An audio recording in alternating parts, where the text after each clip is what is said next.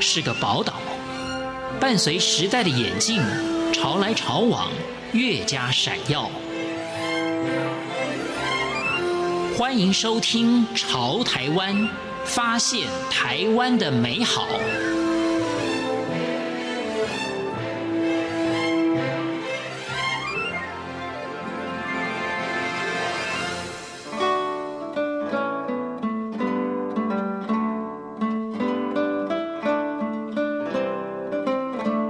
各位听众朋友，您好，欢迎收听《潮台湾》，我是赵伟成。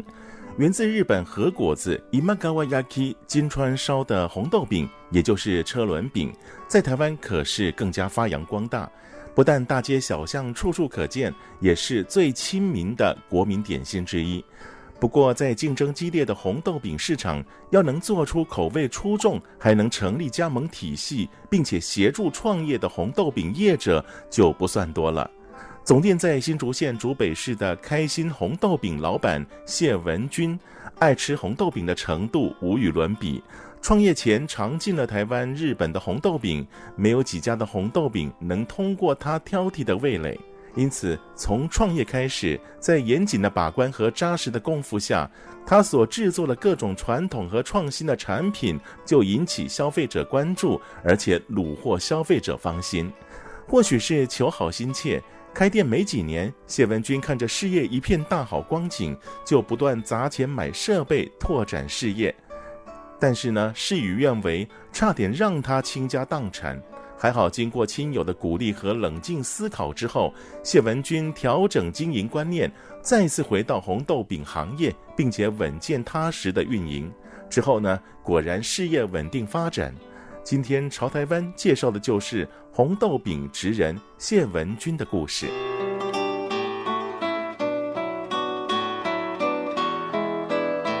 谢文君原来在一家工厂上班，工作认真，律己慎言，也因为个性使然，无形中也给了其他同事压迫感。长久下来，谢文君觉得，既然自己无法影响别人，那就换个环境。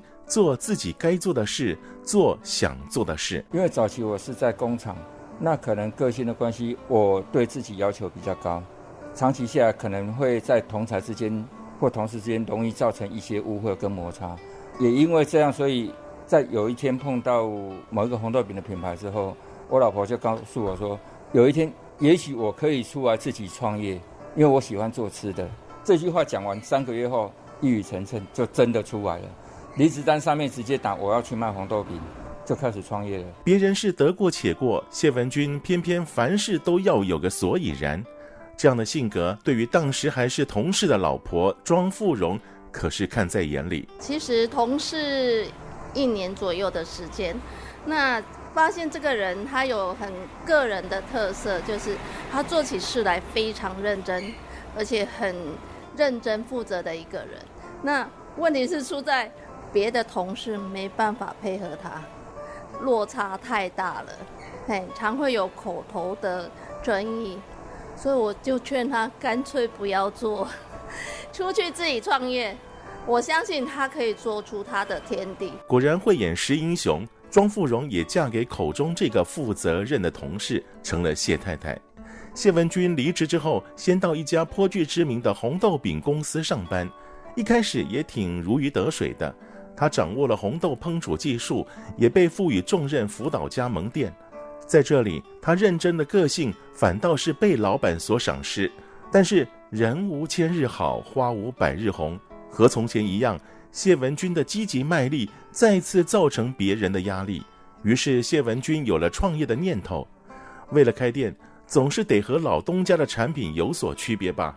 谢文君预计开发多种新口味。谁知那些从没有碰过的原材料各有各的特性，光是选材烹煮就遇到了好多问题。因为一开始出来的时候，我们对材料完全不懂，不管是饼皮粉，不管是食材，这个都是完全我所没有摸索过的。那要走这条路其实很辛苦，是要重新去学习。你要去认识红豆，你要去认识芋头，认识地瓜这些材料。这时候谢文君的择善固执就派上用场了。不断的反复试验，耗费了时间、金钱，也要找出问题的症结所在。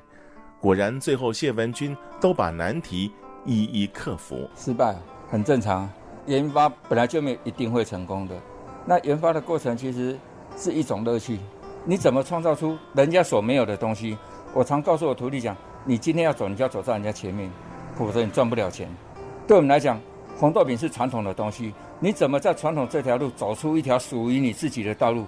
很简单，你就是要创新，而且创新的技术一定要握在你的手里，而不是跟着别人的脚步去走。红豆饼店铺才经营了一段时间，就好评不断。谢文君决定投注资金添购设备，加强研发。冲刺了好一阵子，事业体系也的确飞速壮大。此时，谢文君却没有意识到，不断出款已经动摇了家本。处于低潮的谢文君和太太商讨往后何去何从。结论还是继续从事红豆饼事业。谢文君汲取失败的教训和太太的叮嘱，采取谨慎稳定中求成长的方式运营，这才让谢文君的红豆饼事业东山再起。曾经在大概九十五年底的时候，我坚决叫他不准做了，叫他退出红豆饼，因为他太执着那个点。为了品质，他可以付出一切。可是家里的状态，为了红豆饼状况，整个拖垮了。嘿，所以那一段时间我，我是拒绝他做红豆饼的。只是大概隔不到两个月，就很多家媒体就鼓励他，因为太多人来找他。那他这个人就是一被鼓励的时候，又有满腔的热血又来了。所以他告诉我，他这一次他会，他会清楚了解自己的状况，他会做适时的前进。我说，啊，经过这样的沟通，我就说 OK，再一次的继续做红豆饼。太太的忠言，谢文君听了进去。度过事业危机后，总算千金散尽还复来。总店里一大早，谢文君就忙着手工调理馅料。将近中午烹煮完毕，就交由太太开始制作，期间还得处理订单以及加盟店的材料备货，还有各种疑问。虽然忙碌，但夫妻俩乐在其中。因为我所有的馅料都自己做，自己做研发。哦，那一般来讲，有部分的馅料比较嗯需要少力的，我会让我老婆去操作。那一些比较主要难度比较高的，会由我亲自去操作。红豆、芋头。地瓜、南瓜，为什么不能用机器？很多东西的品质是机器所无法取代的。为了维持品牌和质量水平，谢文君没有让一家分店加盟个三五天就草草开店。体系内的每一家店都是经过一个月的受训，才让他们设点经营。外面一般的加盟商，他们在教学生教这些加盟店的时候。他们是告诉你五到七天，我可以帮你教会，让你可以开店。可是对我来讲，我是用一个传承的精神在做，所以他们来我这边学习，至少都要超过一个月，因为我希望他们把他们的根基做好，把他们的动作训练扎实一点，他们出去才能够真正把这个品质做好，能够去面对这个市场。谢文君的严谨坚持，连他的太太也得和员工一样，必须坚守。我觉得。工作上确实要愉悦的情况下，可以做出好的东西。可是，在愉悦的状态下，有时候没有办法达到他的标准。那当没没达到的时候，那可能会被骂得很惨的。所以，我觉得当他的老婆应不应该这么凶的对待？可是他一样，还好彼此能体谅，要不然怎么能够当夫妻、当同事二十多年呢？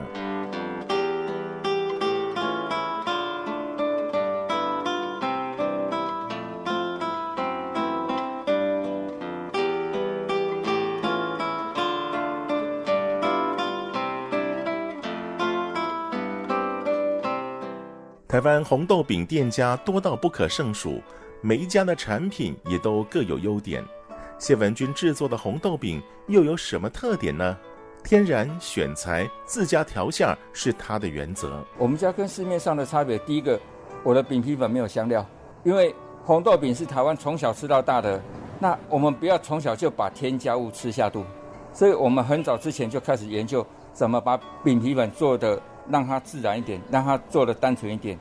第二个最大的差别是在我所有的内馅都完全自己做，而且不仅是自己做，我连材料的产地，我们都很严格去筛选过。同一个产区里面，有些像黄地瓜可以，它的红地瓜就不行。这个我们会依照产区去做区隔，筛选出最适合煮馅料的材料出来。当没有比较的时候，实在真的没办法感受到它的差异性。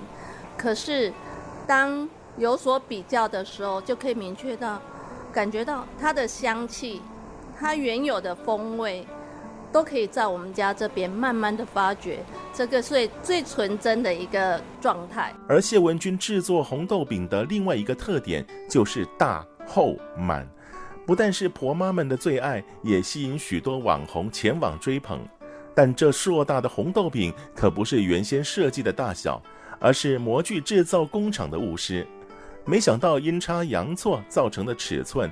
变成了亮眼吸睛的特色。当初离开那个品牌出来自行创业的时候，遇到一个很大的问题，就是在设备的问题。设备的部分我们要去改正它的时候，想要去做出温控炉的时候，请厂商在开模的时候，本来我们预计设定的那个尺寸，结果厂商开错了。一开错之后，哇，阴错阳差就变这么大。按、啊、那时候要改，其实也来不及了，时间上会再多拖了快半年。来不及的情况下就变这么大。为了因应消费者越来越爱尝鲜的趋势，谢文君也会依照时节推出别于传统的新奇口味。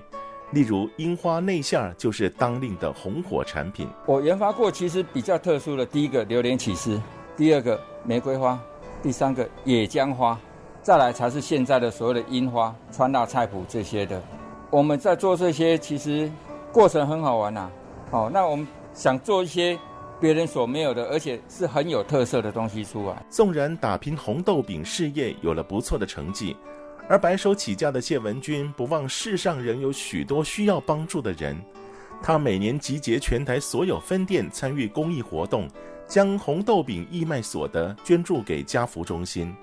谢文君认为，助人获得的快乐要比事业获利来得更加丰足。我们早期其实我们是把红豆饼的炉子带到新竹部落的山上做给小朋友吃。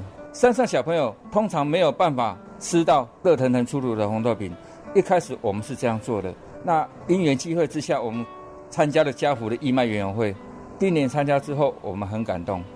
接下来每年的家福园会，我们就固定的配合。到现在已经七年了，而且我们现在是要求家福委员会义卖的这一天，所有的店家都要回来去参与这样的盛事，所以我们每年的义卖捐助金额每年都在提高，去年金额达四万六千多，很快乐啊。其实你会当下会很累，可是累完之后你会发现那种心里面是很满足的。同样的，在事业上，谢文君乐于和小农合作，除了解决小农农产品销售的问题。也可取得有机无毒的食材，并且让消费者安心食用。他甚至计划延续健康概念，推出红豆饼健康餐点，使红豆饼不再只是个点心，而是可上餐桌的餐食。我们现在其实已经两年的时间，跟一些在地的小农合作，直接用气做的方式，寻找一些有机无毒的农产品。那目前已经有计划性想要成立一个平台。开始推广有机无毒的农产品这一块，好，那另外再来就是以后会再成立一个新的品牌，那个品牌也是做红豆饼，但是我们要做一个市场区隔，它是走轻食文化，让大家去颠覆对红豆饼的印象。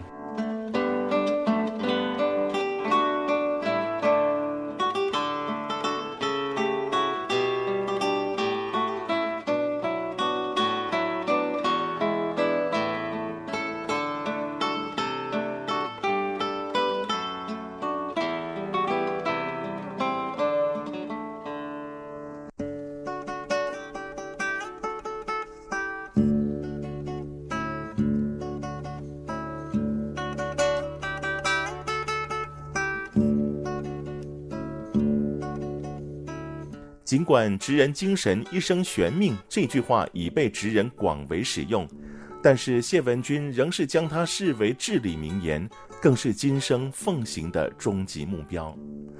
我是赵伟成，感谢您收听今天的《潮台湾》，我们下回见。